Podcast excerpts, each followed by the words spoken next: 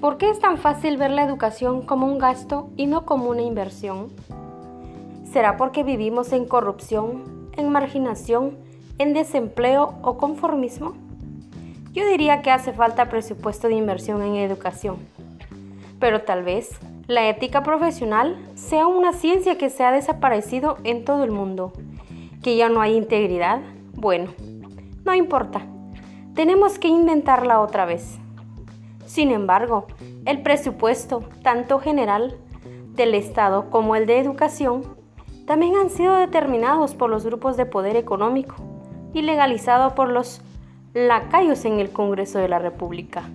Por ello, el presupuesto destinado a la educación nunca ha sido el ideal y ni siquiera el indicado en la Ley de Educación Nacional, según el artículo 89.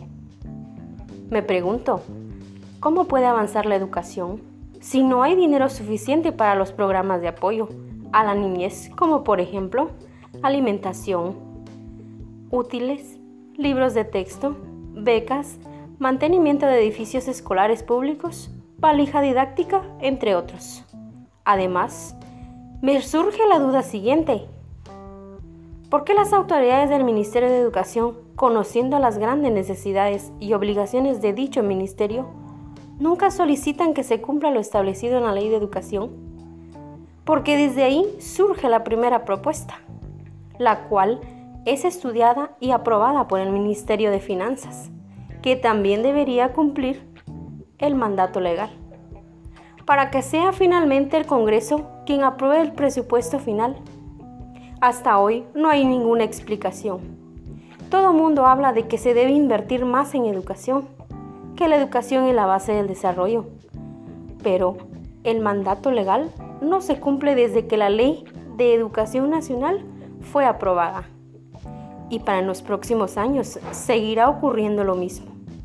A pesar de que el magisterio organizado ha salido a manifestar desde hace muchos años, exigiendo que se cumpla la ley de educación nacional y los compromisos establecidos en los convenios internacionales por Guatemala en materia de educación no ha sido buena. ¿Qué hacer frente a esta situación? Yo propongo que las autoridades del Ministerio de Educación hagan la propuesta fundamentada en la ley que los diputados, inteligente y conscientemente, sobre todo los que son maestros, luchen porque se apruebe un presupuesto que cumpla lo establecido en la Ley de Educación Nacional.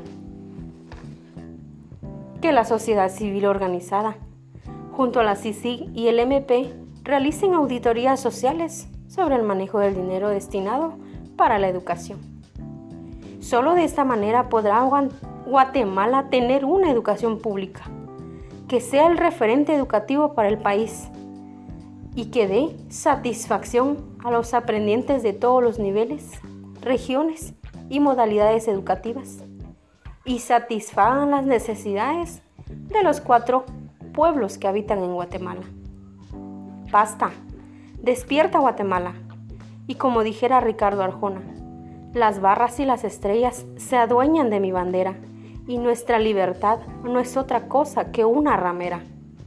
Guatemala, es tu nombre inmortal, y no permitas que gobernantes y gobernados sigan escupiendo tu faz, que todos se levanten y nadie se quede atrás, que no seamos ni uno ni dos de nosotros, sino todos.